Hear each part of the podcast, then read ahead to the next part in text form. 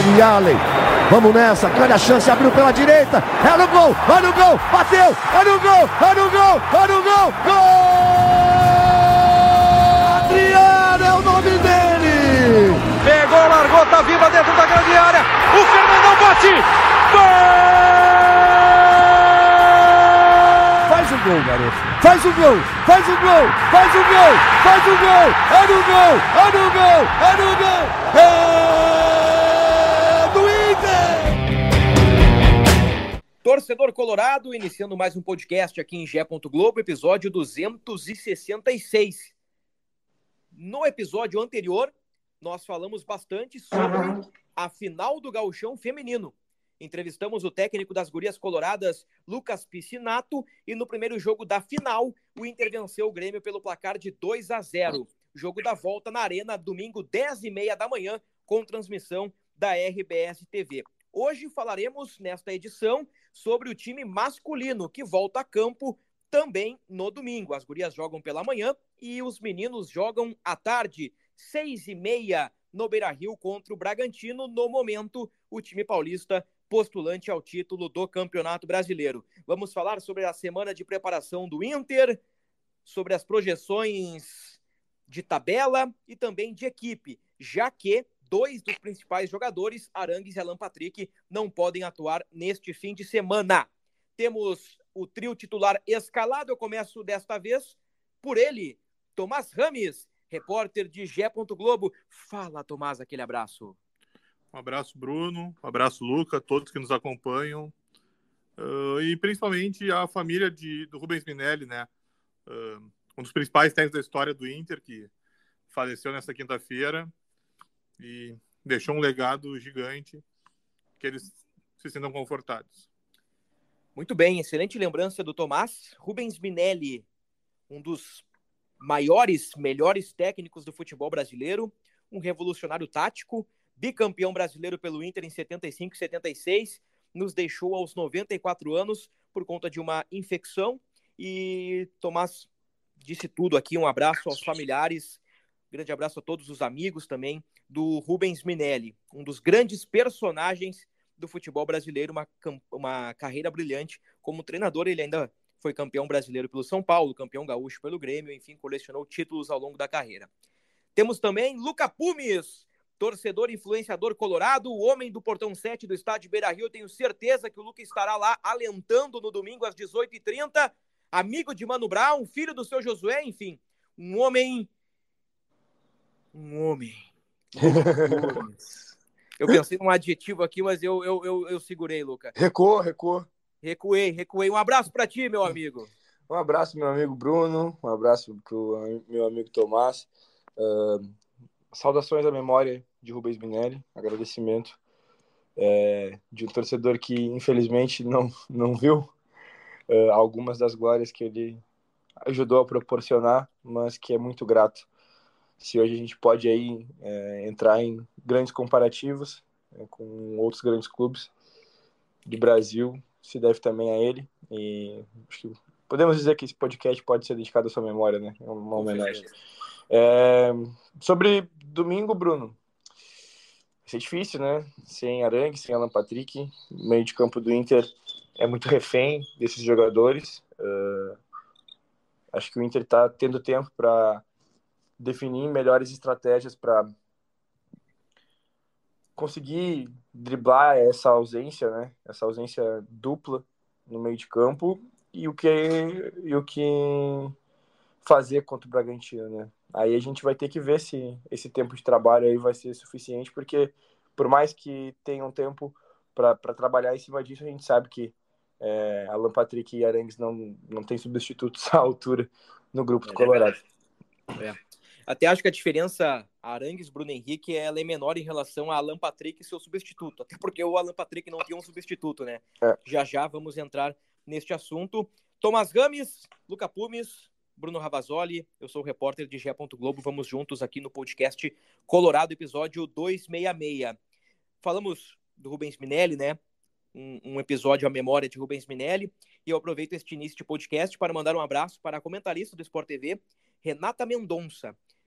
Nos últimos dias, entrei em contato com a Renata e outros comentaristas, alguns do Sport TV, alguns do grupo RBS, para uma pauta relacionada a Eduardo Cudê. Aí a Renata me mandou as mensagens e disse que sempre que tem um jogo do Inter, sempre que ela precisa saber algo do Colorado, ela ouve o nosso podcast para ouvir informação e também debate, para saber o que está rolando aqui em Porto Alegre com o Esporte Clube Internacional. Então fica aqui o meu abraço, Renata Mendonça, audiência para lá de qualificada. No podcast do Grêmio, eu conversei com a Keck, eu trouxe a mesma mensagem da Renata, que ela ouve os dois podcasts. A Keck disse que Ana Thaís Matos disse que ouve também os dois podcasts. Então, assim, o pessoal lá do, do, do, do, centro do país, né? Como a gente brinca, né? O pessoal lá uh, Rio, São Paulo, o pessoal do norte, o pessoal do nordeste, todo mundo ligado aqui no nosso podcast. A gente fica para lá de feliz sabendo que nós temos a audiência do torcedor colorado, torcedor de outros clubes e, e também de profissionais muito qualificados na grande mídia especializada. Dito isto, Tomás Rames, tivemos aí, depois da derrota por 3 a 0 para o Palmeiras, que nós já analisamos no último podcast, né? Ou no uh, penúltimo podcast lá atrás, né? Porque no último tivemos a entrevista com o Lucas Piscinato, técnico das Gurias Coloradas. O Inter teve uma folga, e teve um período de treinos, né? O que, que dá para tirar de informação deste período, desta intertemporada colorada, sob comando de Eduardo Cudê, 90% do tempo com portões fechados, né? No mínimo. Pois é, Bruno, exatamente. Você deixou claro, o Cudê, que já é um adepto do mistério, né? Ele aumentou. É, até os. Ele. Quando ele deixa ver, deixa o aquecimento, mas até às vezes o aquecimento dele tem sido ainda mais curto quando ele permite, né? Mas esse período, Bruno, também serviu para ele corrigir alguns dos problemas que o Inter tem apresentado, mas principalmente para o DM trabalhar e oferecer mais peças para o Cudê nessa sequência do Brasileirão, né? Uh, o Lucas citou logo no começo, né? Lembrou que o Arangues e o Alan Patrick estão fora, mas o DM conseguiu devolver pro pro Cudê o René, que tinha uma lesão na coxa esquerda, uh, o Valência, que teve um desconforto na coxa direita e acabou cortado da seleção do Equador, também está à disposição. O Johnny, que teve uma entorse no tornozelo direito, também está à disposição, né? E o Arangues está suspenso, ele aproveitou para recuperar o desgaste que ele tinha. Ou seja, o Inter, se vai ter um problema no meio de campo, e é evidente, porque até na minha concepção são os dois melhores do time, mas, né, além de não entrar mais tão desgastado como ele vinha mostrando nos últimos jogos, ele vai ter novas peças e sem problemas. Muito bom, Tomás. Informações atualizadas aí da semana de treinos do Inter, né? Uh, destacamos aqui, uh, torcedor colorado, Luca Pumes, que boa parte, né? Portões fechados, maior parte do tempo com portões fechados, mas dentro do que a imprensa pôde acompanhar, é isso, né? O, o Valência, ok, o Johnny, ok, o, o René, ok, o Vitão chegou a ser poupado, mas não preocupa. Enfim, o, o Cudê com boas alternativas aí. Por outro lado, não terá Arangues e Alan Patrick. Eu acho que o nosso debate, a gente pode começar por aí.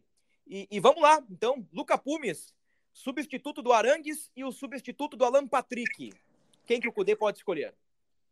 Ah, o substituto do Arangues é. Acho que. Tu mesmo já falou, né, Bruno? É o Bruno Henrique, até por questões de característica, né? Uhum. Ele pode não ser tão. tão uh, joga... vou, vou usar o português bem claro. Ele não é tão jogador quanto, quanto o Arangues, mas acho que em questão de característica ele pode fazer o meio de campo do Inter funcionar muito bem.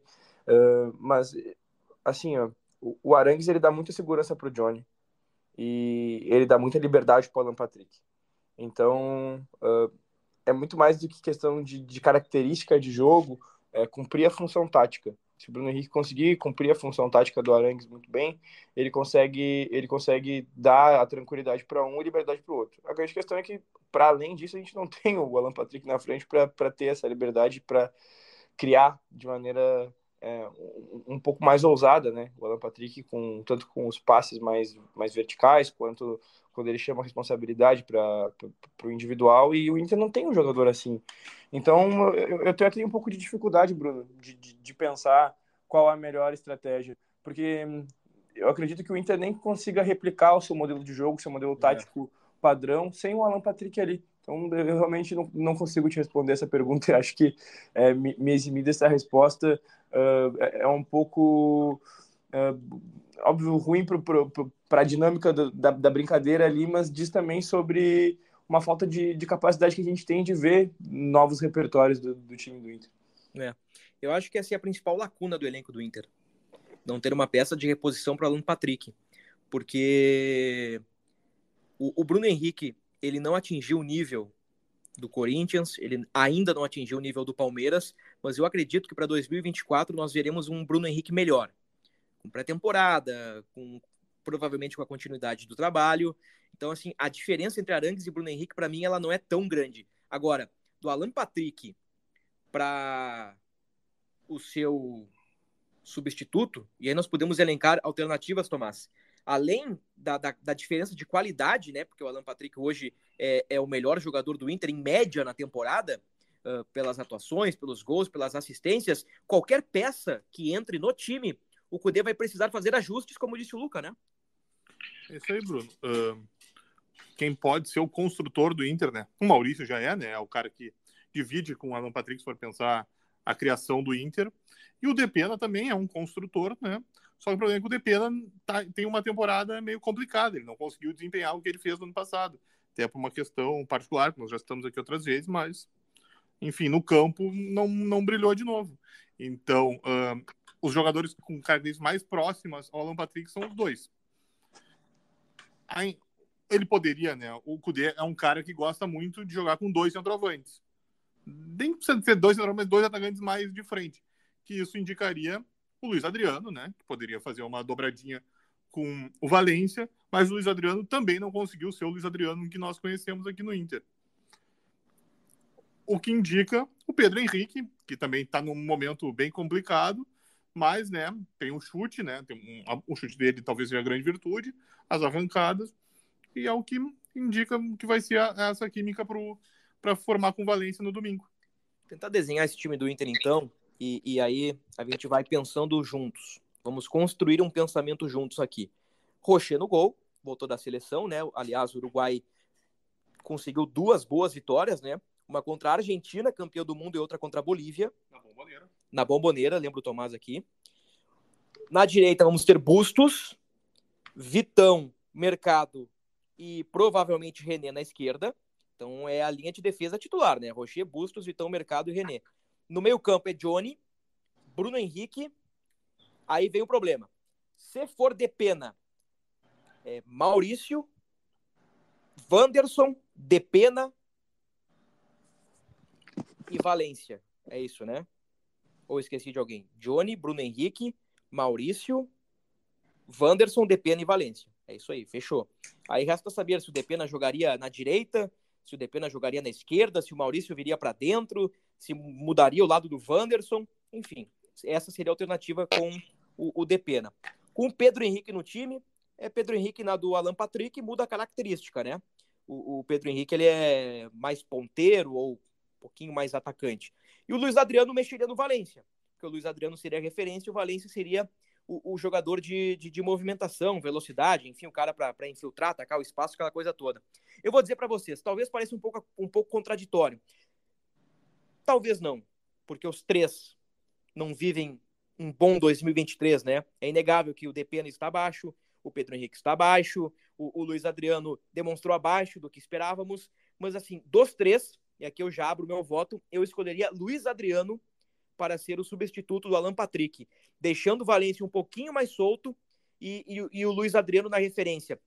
Uma das broncas que eu tenho com o Cudê, e vou te passar a palavra, Luca, é que o Cudê fez poucos testes, por exemplo, ele não testou ainda Luiz Adriano e Valência, a não ser durante os jogos, ele não testou Arangues e Bruno Henrique, enfim, eu, eu, eu entendo que ele poderia ter feito alguns testes.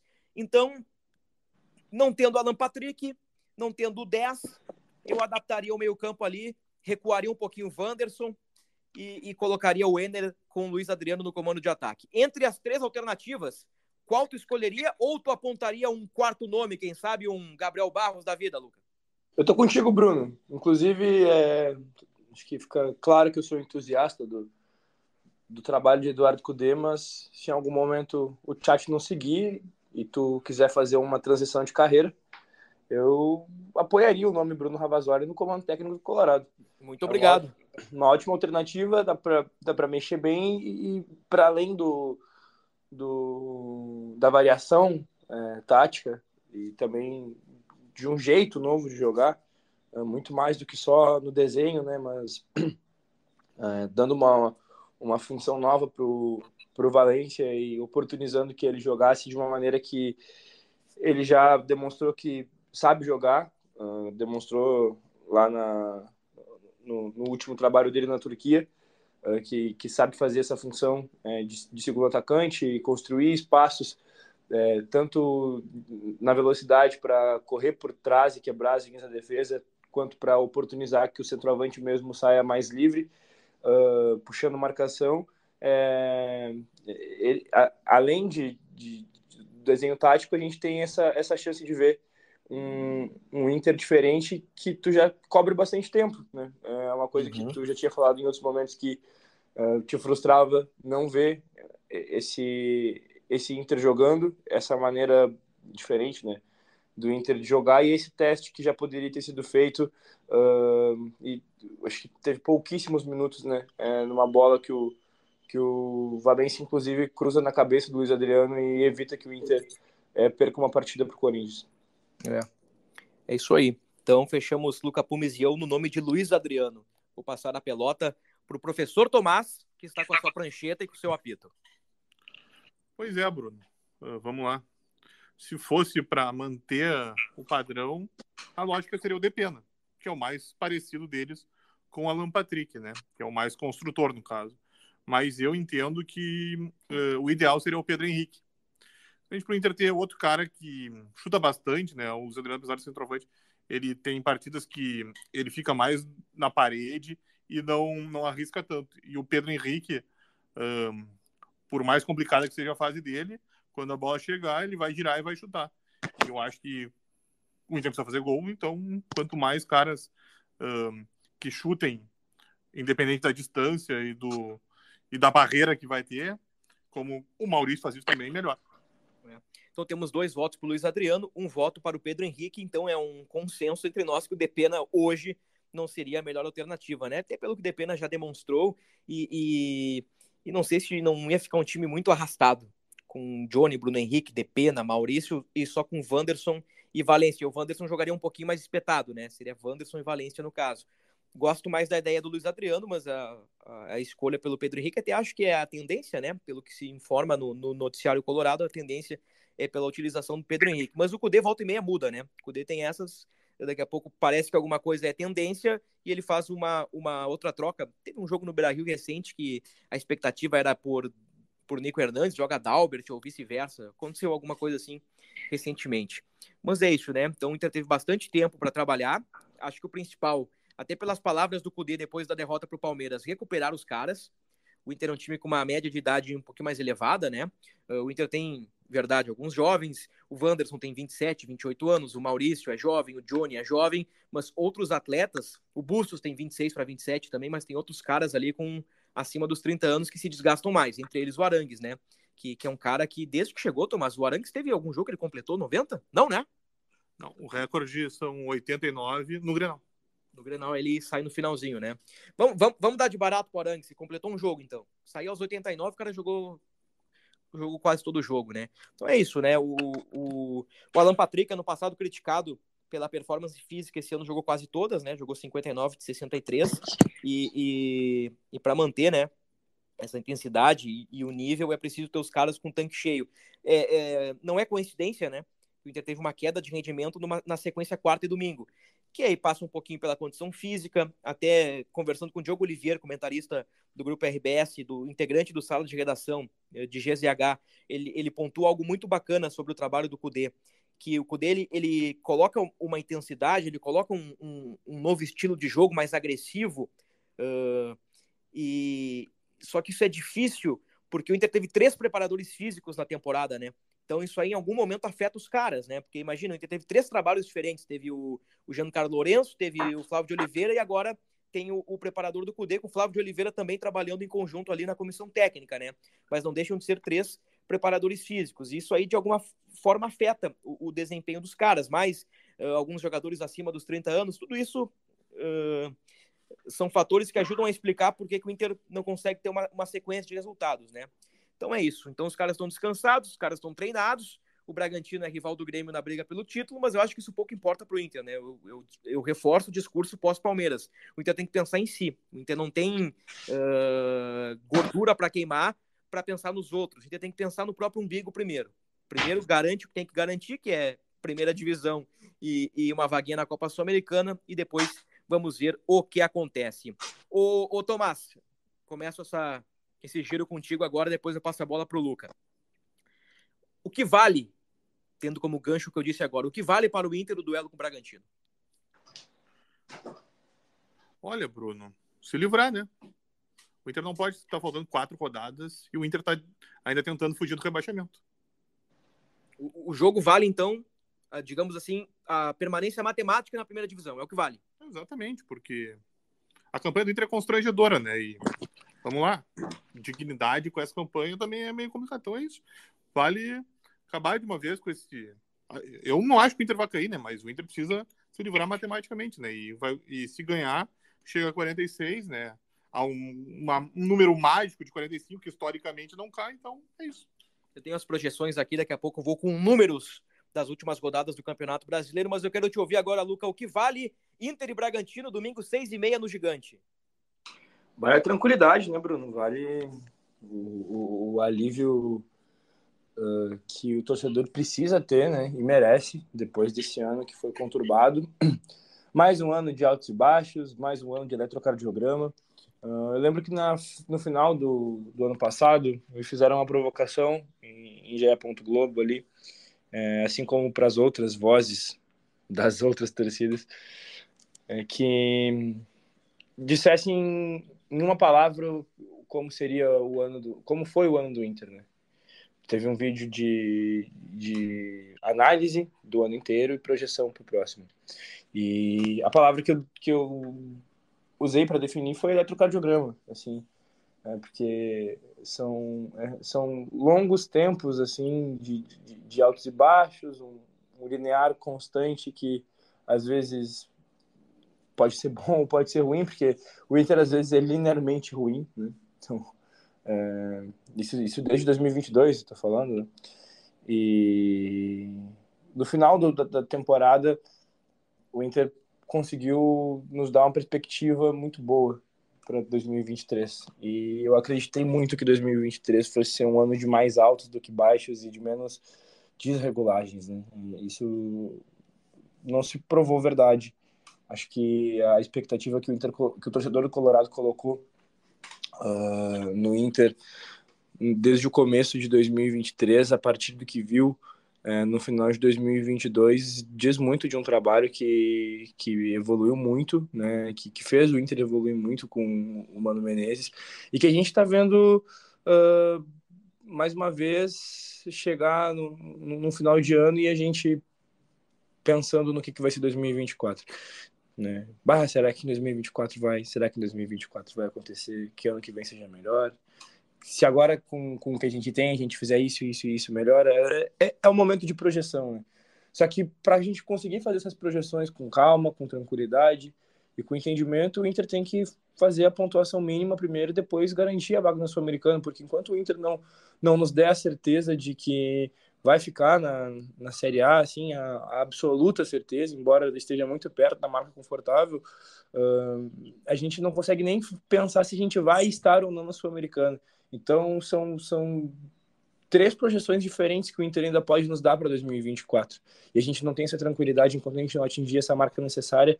E, para além de tudo isso, uh, a gente não consegue nem é, pensar em, em, em ah, se, se tal time é, ameaçar o Grêmio, a gente entrega porque o Inter não tem, não tem o que é necessário para si para pensar em prejudicar o outro. Acho que é, uma, é um resumo assim do que, do que eu vejo, Bruno. São três projeções que a gente pode ter para 2024. A pior delas, que eu acredito que não vai acontecer também, é não estar na Série A. A, a segunda é estar na Série A, mas não estar na Copa Sul-Americana, ficar naquele limbo entre times que é, se classificam para as competições internacionais e os times que são rebaixados. São, são, acho que são duas vagas só, né, para viver no limbo. Então, uh, se o Inter ficar em 15 ou 16, isso pode acontecer.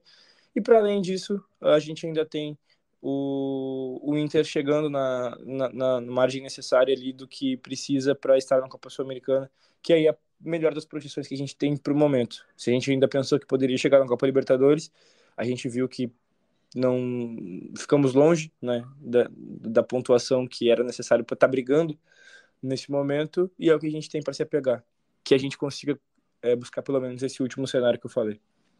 Eu acho que vocês dois responderam com maestria, soberania e hierarquia a pergunta, o que vale o jogo contra o Bragantino, e eu acho que eu fecho com vocês nisso aí, né? Eu gosto do debate, mas aqui eu acho que não tem muito o que debater, né? É, é isso, né? A quatro rodadas do fim, o Inter em 13 terceiro com 43 pontos, uh, vendo ali o, o, Vasco fazer uma gracinha, o Santos fazer uma gracinha, o Cruzeiro até ganhou do Fortaleza fora de casa num jogo atrasado. Então, assim, é, para não se complicar, né, é bom se garantir de uma vez por todas, e eu acho que, que a resposta de vocês está correta e bem coerente. Assim, ó, eu fiz as projeções uh, de Sul-Americana e de escapar do rebaixamento, tá? Para escapar do rebaixamento, eu coloquei uma margem de 43 ou 44. É no mínimo 43 pela projeção, mas pode ser que seja 44 para 45. Pode ser também 46, né? Mas é, a projeção de momento aponta entre 43 e 44. Como não existe 43,8 pontos para um time, né? Pode ser que escape com 43, mas 44 é evidentemente, né, com um ponto a mais, uma margem mais segura. O Inter já tem 43 pontos. Então, digamos que por esta projeção, tendo em vista o aproveitamento do Bahia, que é o 17, 37% de aproveitamento. O Inter com um pontinho com o Bragantino já uh, permaneceria na primeira divisão pela projeção. Isso pode mudar de rodada para rodada. Se ganha Bahia, se ganha Cruzeiro, se ganha Vasco, se ganha Goiás e se o Inter perde, provavelmente esse sarrafo sobe mais um ou dois pontos e o Inter perde posições, né? Aliás, o Inter, em alguns momentos, na noite de ontem, na noite de quarta-feira, na noite de anteontem, melhor dizendo, de quarta-feira, o... o Inter esteve em 14, né? Porque o Vasco fez 1 a 0 o Inter foi para 14. O Cruzeiro empatou, o Inter foi para 13. O Cruzeiro virou, o Inter foi para 14. Então, assim, teve algum momento da noite que o Vasco, sim, aquele Vasco apontado já como um time que já estaria na segunda divisão, que fez um primeiro turno péssimo, o Vasco chegou a ficar na frente do Inter por alguns momentos. Então, vê só, né, como o, o campeonato do Inter, né, como diz Tomás, ele é, ele é, ele não é bom, né? Ele não é bom. E eu falei da projeção para escapar do Z4, né? Tem a projeção do Sul-Americana, mínimo 47. E 47 talvez não vai. Então, assim, põe aí 48. 48 aí. Mais, mais 5 pontinhos pro Inter. 5 em 12. O Inter pega Bragantino, Cuiabá, Fortaleza e Botafogo. Então é por aí. Tudo é projeção, né, gente? Isso aí pode mudar. Como eu disse, o pessoal lá de baixo pontuar. Se, se todo mundo lá embaixo perder e todo mundo lá em cima ganhar, aumenta a projeção de Libertadores, diminui lá embaixo e matemática, né? E, e assim a gente segue tranquilamente uh, nesta reta final de campeonato. Por hora, tranquilamente, né? Por hora, tranquilamente. Muito bem. Nesta semana, eu preparei uh, para. Globo um baseado, Luca Pumes, neste podcast, tá? Baseado nas diferentes opiniões deste podcast. Eu vendi a ideia para nossa edição e o pessoal comprou a ideia e eu fiz que é o seguinte, tá lá publicado já, não sei se o amigo leu. Se não leu, vai ter que ler. Vou fazer essa cobrança pública aqui, que é o mural de Eduardo Cudê. O que, que é o mural de Eduardo Cudê? Eu pergunto para os comentaristas. Eu escolhi seis comentaristas aleatoriamente, três da praça, né? Três aqui do Grande Sul e três do Sport TV lá do centro do país. E a pergunta é: o trabalho de Eduardo Cudê, ele é bom, ruim ou regular? E pedir para que os comentaristas apontassem prós e contras. Consegue buscar para a gente, Tomás? Vamos trazer aqui no podcast o, o, mural do Cudê, com os prós e com os contras. É, o trabalho de Cudê é bom? Comentaristas apontam prós e contras. Essa é a, é a manchete da nossa matéria. Aí eu vou te dizer, Luca Pumes, Diogo Olivier, do Sala de Redação do Grupo RBS. O trabalho é bom. Leonardo Oliveira, nosso colega também de GZH, Grupo RBS, hoje em Barcelona. Sala de redação, para o Leonardo Oliveira, o trabalho é bom. Para Renata Mendonça, que nós mandamos um abraço no início do podcast, o trabalho é bom. Para Jéssica Sescon, comentarista do Sport TV, o trabalho é regular. Para Pedro Moreno, comentarista do Sport TV, o trabalho é regular. E para Maurício Saraiva, que dispensa apresentações, o trabalho de Eduardo Cudê é ruim. Neste podcast, temos o Tomás defendendo que o trabalho é ruim, eu digo que o trabalho é regular e Luca Pumes diz que o trabalho é bom. Foi assim que nós dividimos, né, no último ou penúltimo trabalho. Ah, tu vai dizer que o trabalho do Cudê, que tu não disse que o trabalho era ruim, Tomás. Não, não, é que o, o Luca disse que era regular, tu disse que era ruim, de regular para ruim, eu disse que era muito ruim. Não, eu fiquei no regular. Eu falei que o ponteirinho tava caindo pro ruim, mas ainda no regular. Não, o Luca disse que era bom o trabalho. Não, não, o Tomás tá certo. O Tomás tá certo. Eu É regular? regular. Eu fechei em regular na sequência do. Na sequência ruim que o Inter teve ali é, depois da partida contra o Curitiba. Foi quando a gente falou. E o Tomás tem razão. Eu falei regular. Então, temos dois regular e um ruim. Então, o Tomás, na verdade, ele concorda. No ruim, ele discorda do. Na verdade, não discorda, né? ele, ele, ele faz um apontamento e me corrige aqui. Eu tinha a impressão que o Luca tinha dito bom. Mas, enfim, então tá corrigido. Obrigado, Tomás. Tá corrigido. Tomás, de vez em quando, acerta, viu, Luca? Não, ele tem, ele tem, ele tem esse, esse ar de, de, de acerto. Ele tem, ele tem. Tá, vamos lá aqui. Eu vou trazer o mural. Mural nada mais é que, que na minha cabeça é o mural. É uma cartolina branca que o cara vai ali e escreve prós e contras. É isso. É, minha ideia era essa pra matéria. Aqui os prós do trabalho de Eduardo Cudê. Eu vou citar e vocês escolhem aí os principais, comentam. Se também não quiserem comentar, não tem problema nenhum. Beleza. Os Vai prós lá, do se quiser, trabalho de Eduardo quiser Cudê. também. Vamos lá. São 10 prós e 9 contras. Prós. Reverteu as expectativas e levou o Inter às semifinais da Libertadores. É unânime, né? Todo mundo concorda. Sim. Montou um time titular qualificado e competitivo. Time titular. Sim. Deu amostras de um futebol de aspas. Aí eu peguei as aspas de um comentarista, né? Porque o mural foi feito pelos comentaristas, não por mim. O mural foi feito por eles. Deu amostras de um futebol de aspas altíssimo nível. Sim. Tomás discorda, Lucas con- uh, Luca concorda, eu, eu, eu discordo. Acho altíssimo nível muito forte. Seguimos. Alan Patrick funcionou e cresceu como segundo atacante. Positivo, né? Não, Todos precisa, concordam. não precisa falar nada. Não precisa, né? Marcação alta e capacidade de construção de jogo. Ou seja, ele adaptou o time, conseguiu colocar uma marcação alta e deu uma capacidade de construção. Sim. Eu, eu acho que é uma afirmação verdadeira, até porque o Inter perde um caminhão de gols, né? E aí, talvez perder um caminhão de gols não passa diretamente pelo treinador, né? Vamos lá. Encaixou um bom quinteto ofensivo com Arangues, Maurício, Wanderson, Alan Patrick e Valência. Sim. Acho que sim, né? Sim. Acho que esse quinteto aí, ele tá trabalhando bem e acho que uma não, não anula a outra, né? Ele encaixou esse quinteto ofensivo e ao mesmo tempo com marcação alta e capacidade de construção de jogo. Acho que uma coisa leva a outra, melhor dizendo, né? Atitude para encarar os rivais da mesma forma dentro e fora de casa. Sim. Tomás discorda, Luca concorda. Eu acho que eu concordo em termos. Não foram em todos os jogos, né? Não foram em todos os jogos. Não, é, é, eu vou fazer um comentário. Por É, favor. A gente, a gente pode ver isso é, de uma forma, obviamente, é, dúbia. Vamos lá. Porque se, se ele não muda vez que outra, porque aí não é em todos os jogos, aí ele não tem variação tática, o que resultaria num contra a partir desse pró. Aí ele não tem entendimento de outras formas de jogar futebol. Tá, acho mas que vamos lá. Ô, só, só um, só um trechinho. A palavra é atitude. Não é Ah. questão de jogo. Por exemplo, ele joga com três zagueiros na Bolívia e o time teve altitude fora de casa. Teve altitude e atitude, né? Teve os dois. tu vê só, né? Ele teve atitude e altitude lá na Bolívia. Né?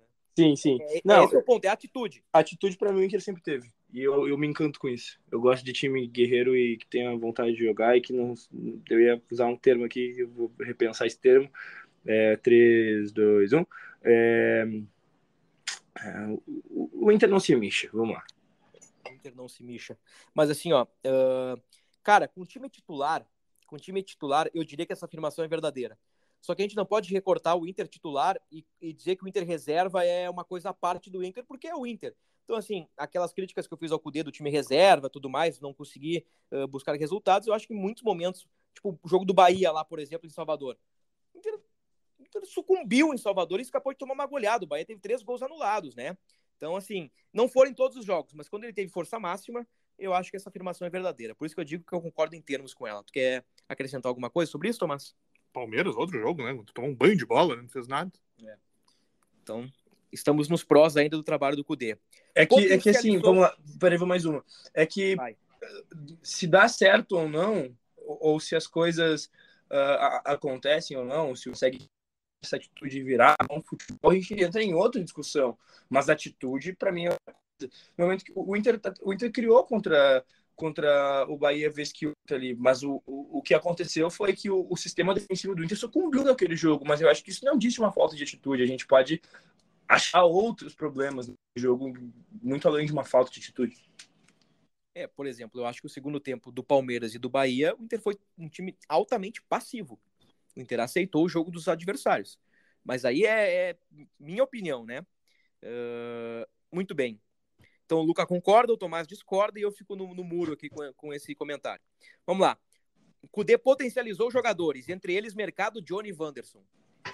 Para mim é uma afirmação para lá de correta. Para mim também. Há um crescimento de mercado, há um crescimento de Johnny e de Wanderson. Fechamos? É, o, o, mercado era bem contestado, e inclusive por mim, e não só por Verdade. podcast, é, mas eu contestei bastante Gabriel Mercado e colocava a maioria da, da, das culpas, vamos dizer assim, é, quando o sistema defensivo acabava falhando nele, e, inclusive em alguns momentos até em questão de bola aérea, um, posicionamento tático, e acho que ele se adaptou muito bem ao esquema do Cudê, e acho que entre ele e o Vitão hoje, ele é o jogador mais essencial do miolo de defesa do Inter. É, e o mercado provavelmente renovará o contrato com o Inter, as negociações estão bem encaminhadas. Eu até, até pensei que teria oficializado durante a data FIFA, mas por enquanto não oficializou. Algo a acrescentar sobre isso, Tomás? É que, na verdade, Bruno, uh, no potencializou só que eu discordo um pouco do Wanderson, porque eu acho que o Wanderson retomou o futebol que nós vimos ano passado, entendeu? Era uhum. mais isso. É, uma discussão que nós tivemos, inclusive, no último ou no penúltimo podcast foi a frase que eu disse que, para mim, o Wanderson do Cudê é melhor que o Wanderson do Mano em 2022. O, o Tomás discorda dessa afirmação. Uh, vamos lá. Mostrou evolução como treinador e se tornou mais flexível nas ideias. Evoluiu como treinador e se mostrou flexível nas ideias. Eu acho discutível, mas eu, eu colocaria um positivo, mas eu discutiria alguns pontos. O que, que tu acha, Tomás?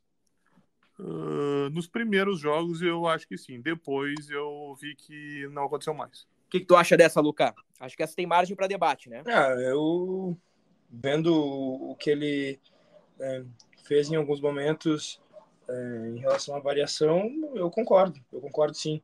Uh, eu acho que exigir do Kudê que ele tenha muitas e muitas e muitas variações sempre é até um um pouco de, de, de, querer demais dele, eu acho, porque a, o que ele constrói em relação a padrão de jogo é uma coisa bem característica dele. Quando um treinador ele tem isso, é difícil pensar que ele vá variar.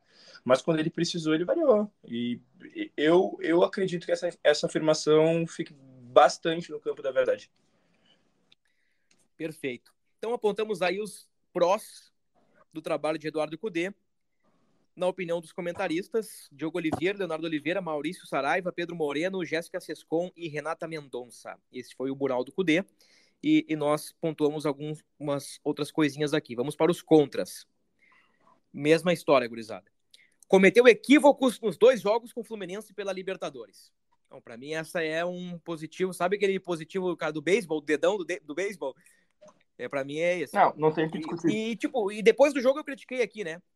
Principalmente no jogo do Beira Rio. Nos dois jogos, para mim, ele comete falhas nas substituições, na postura do time, mas uh, eu concordo. Tu concorda, Luca? Uhum.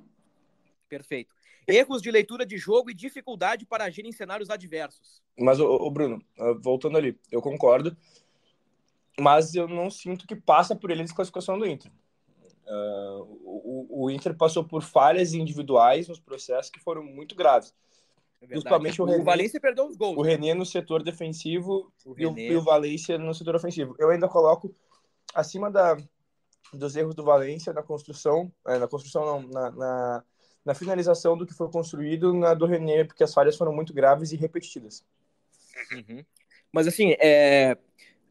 cometeu equívocos, né? Não é, foi o responsável. Mas, assim, é, cometeu equívocos nos dois jogos. E nós três concordamos, né? Mas o, o ponto e vírgula do Luca foi, foi importante. Vamos lá, erros de leitura de jogo e dificuldade para agir em cenários adversos. Acho que Tomás e eu concordamos. Concorda, Luca? Concordo. Não soube manter o time focado e motivado no brasileiro. Bom, isso aqui é batata, né? Isso aqui talvez tem, seja o, principal problema do Cudê, né? Principalmente nesses últimos jogos. Irregularidade nos resultados e nas atuações do time. Acho que os altos e baixos confirmam isso. Mas, qualquer cara, coisa eu consigo aí, colocar qualquer... isso na, na dele. Hã? Tem coisas que, que eu não consigo colocar na dele. Por exemplo, ah, o psicológico do, do, do, do time. Um, cara, tipo. O que, que, que, se espera do treinador nesse momento uh, para que, que um time cai de uma competição, etc. Bom, que ele, que ele, que ele consiga manter o, o, o time focado, etc. Lá, lá, lá, lá. Mas vamos lá, vamos ver o Fortaleza. Olha o que aconteceu com o Fortaleza. Olha como é que tá o Fortaleza depois que perdeu a, a, a Sul-Americana. Uh, o Flamengo demorou a, a, se, a se reerguer também e passou por problemas com, com o treinador também, depois de perder a Copa do Brasil. Uh, são histórias que se repetem. É, por mais que tá, ele, ele não conseguiu, não conseguiu, é verdade, é um fato. Mas isso não é um, um, um algo exclusivo de Eduardo Cudê. E não é algo que uhum. esteja acontecendo exclusivamente com o Inter, unicamente com o Inter. São histórias que, que se repetem e que estão dentro da normalidade do mundo da bola.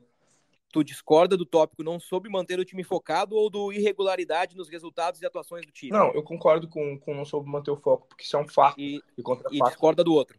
Não, é não. Isso. Eu só estou dizendo que é algo que não, não unicamente acontece com o Inter. Eu estou, eu estou pesando apenas isso. Uh, e o segundo do, da, da regularidade da, das, das atuações é uma coisa que deságua na outra. São dois tópicos Sim. diferentes, mas que são, estão absolutamente Inter... bem relacionados e eu concordo com Interligados. Vamos lá, mais um. Tu quer falar, Tomás?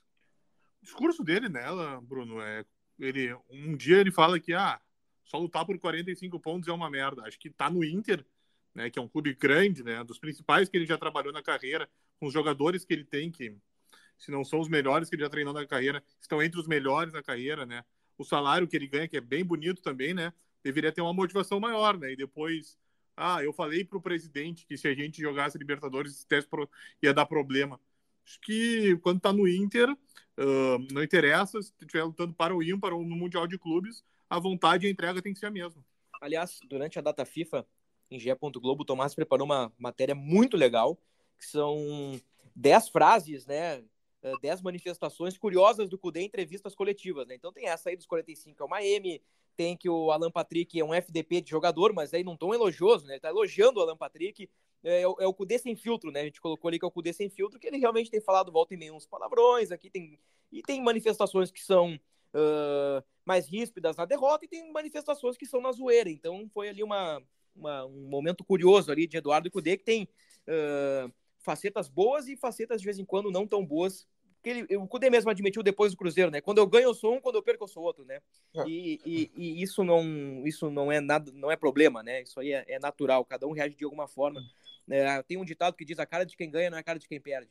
E, e isso é verdade. Ah, olha só, é, é. vamos lá. É, me, me, incomoda essa ótica de que ah, o cara ganha o suficiente. Cara, acho que para uh, todos, todas as pessoas que, que trabalham no Inter hoje, uh, por mais que elas possam ser muito bem remuneradas, uh, se a gente entra nessa, nessa discussão de ah, ganha bem para isso, tem dinheiro para isso, a gente está colocando que essas pessoas colocam em primeiro lugar uh, a, a necessidade e a oportunidade de ganhar bem. E eu não eu vejo o Eduardo Cudê muito longe de ser um cara dinheirista. Uh, se a gente está falando disso, a gente está colocando uma, uma ótica uh, de, de, de, pessoas que se colocam em primeiro lugar querendo ganhar dinheiro e não querendo ganhar coisas e competir. Uh, eu, eu acho absolutamente fora de, de questão discutir que o, o, cara tem que se motivar porque ele tem que ele ganha o suficiente para isso. O Inter é, é, é um time gigante, ele tem bons, bons atletas ali, mas quando ele fala sobre, sobre motivação e quando ele fala de que é uma M, é, ter que lutar por aquilo ali. Naquele momento, ele está falando sobre o grupo de jogadores e como o grupo de jogadores também não não, não tá motivado com isso, e não que aquilo ali seja um reflexo dele para os jogadores. Ele, eu acho que, inclusive, ele se coloca como um escudo uh, para essa discussão. Então, é um treinador obstinado em vencer, que ficou claramente consternado depois de perder a Libertadores, que fez muito taticamente pelo Inter e que viu uh, em falhas individuais uh, a vaga para a final sucumbir e que tem todo o direito de, de é, é, sentir algum abalamento, algum abalo uh, emocional depois de, de, de passar por situações complicadas. É um ser humano como os outros, não é porque ele ganha mais ou menos que ele tem que voltar com o psicológico uh, no talo um dia depois, ou dois dias depois, ou um mês depois, ou dois meses depois de alguma coisa, sendo que ainda não tem mais pelo que lutar. É, eu vejo da seguinte maneira. Muito bem. Uh, vamos para mais um tópico aqui, acelerando já, estamos na reta final do podcast.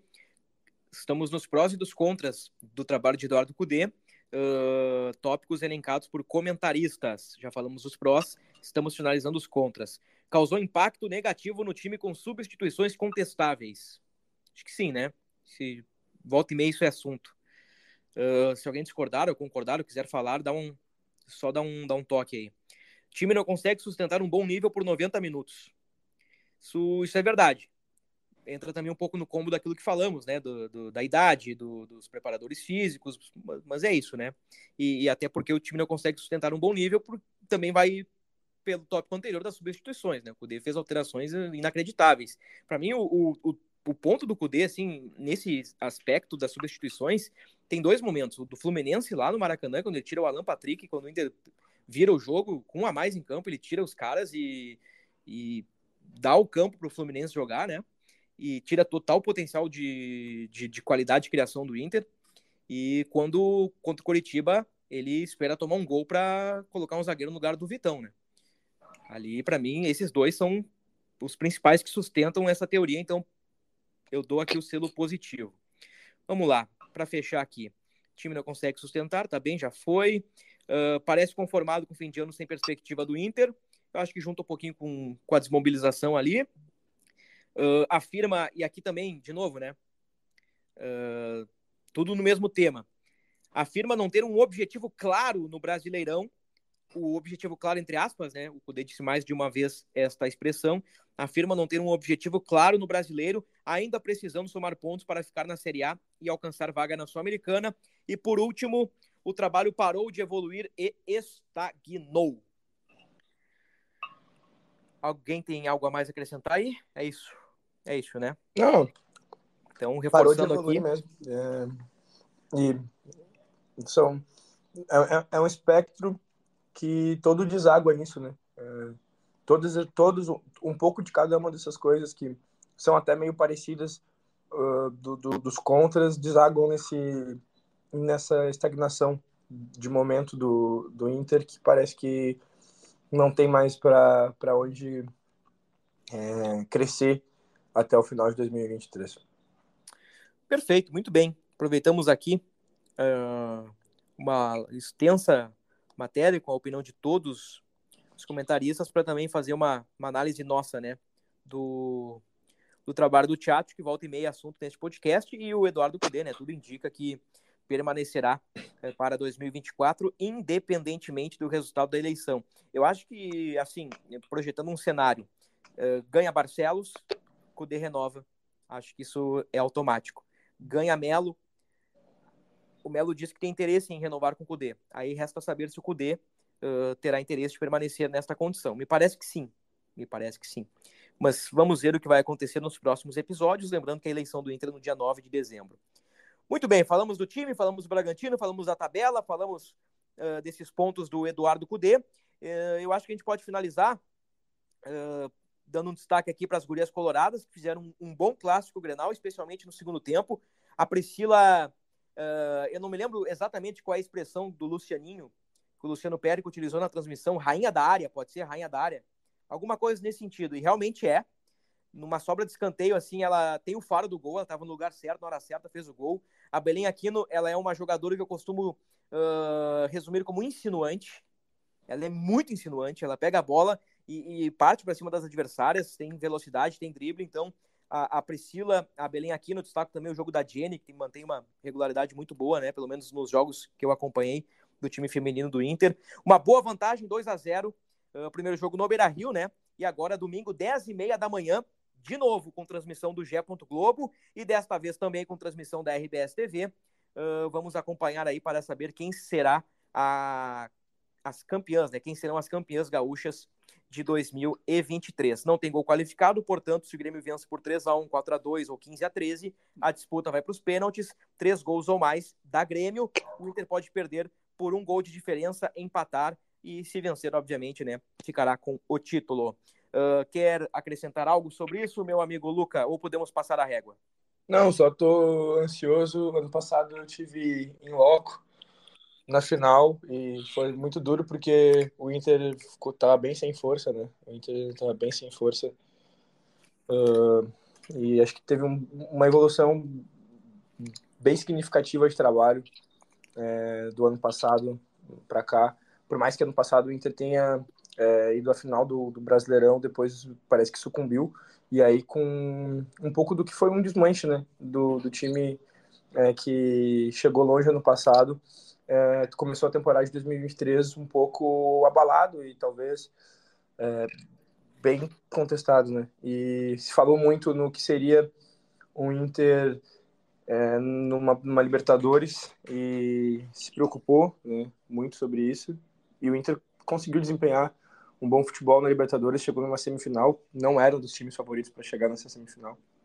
E agora vem numa evolução de trabalho, acho que de treinador também fez bem para o Internacional. E vamos esperar aí para ver se a gente consegue comemorar essa, essa taça do Gauchão. Muito bom, Puma. Aquele abraço para ti, meu ídolo. Chegamos ao fim? Sim. E o palpitão? Ah, quase peguei vocês. ele é muito malandro, né? Ele é muito, ele é muito, ele é muito. É muito mal, é muita malandragem para mim. Inter e Bragantino, Luca. 2x1 um pro Colorado. Eu. Ah. Eu não gosto de ser Tomás Rames, né? Acho que o Tomás Rames tem que ser. O personagem Tomás Rames tem que ser desempenhado por Tomás Rames, né? Mas eu coloco 2x1 um Bragantino. 2x0 pro Inter. Olha aí! Olha aí! O personagem Luca Pumes por Tomás Rames. Não, é que assim, ó, vamos ser claro, eu não sou lunático. E ainda, eu... bem, ainda bem que tu avisou. E eu não sou pessimista. Eu dou a real. Dá real, muito bem. Não, às vezes tu é pessimista. Lunático tu não é mesmo, mas pessimista às vezes tu é. É, depende do assunto. Vamos palpitar pra final do Galchão das Gurias aí, Luca, dá teu palpite. 3x1 pro Inter. Eu, eu, vou, eu vou dar o mesmo palpite que eu dei no podcast do Grêmio, porque senão os caras vão pegar e vão dizer: ah, deu vitória do Grêmio lá, porque isso, deu vitória. Vamos então para ser manter um palpite 3x1 Grêmio. Só que no outro podcast eu disse o seguinte: 3x1 Grêmio e não falei quem ganha nos pênaltis. Então aqui vai ser 3 a 1 pro Grêmio e eu coloco que o Inter ganha nos pênaltis 28 a 27. E aí, Tomás? Tu sempre vem com umas loucuras assim, né, nos pênaltis. Ah, porque eu sou lunático. Hoje tu tá abusando da malandragem, né? 2 a 0 pro Inter. Então tá. Muito bem, agora sim, um abraço para ti, Luca. Um abraço, meu amigo Bruno. Um abraço, Tomás. Um abraço, Bruno. Um abraço, Luca, todos que nos acompanham e, de novo, né, para a família do professor Rubens Minelli. Muito bem. Se você ouvir um barulho ao fundo, eu quase tropecei na cadeira e virei tudo aqui, mas tá todo mundo bem. Eu não ouvi nada. Final no, no podcast do Inter, episódio 266. Voltamos depois de Inter e Bragantino e do Grenal das Gurias. Até a próxima.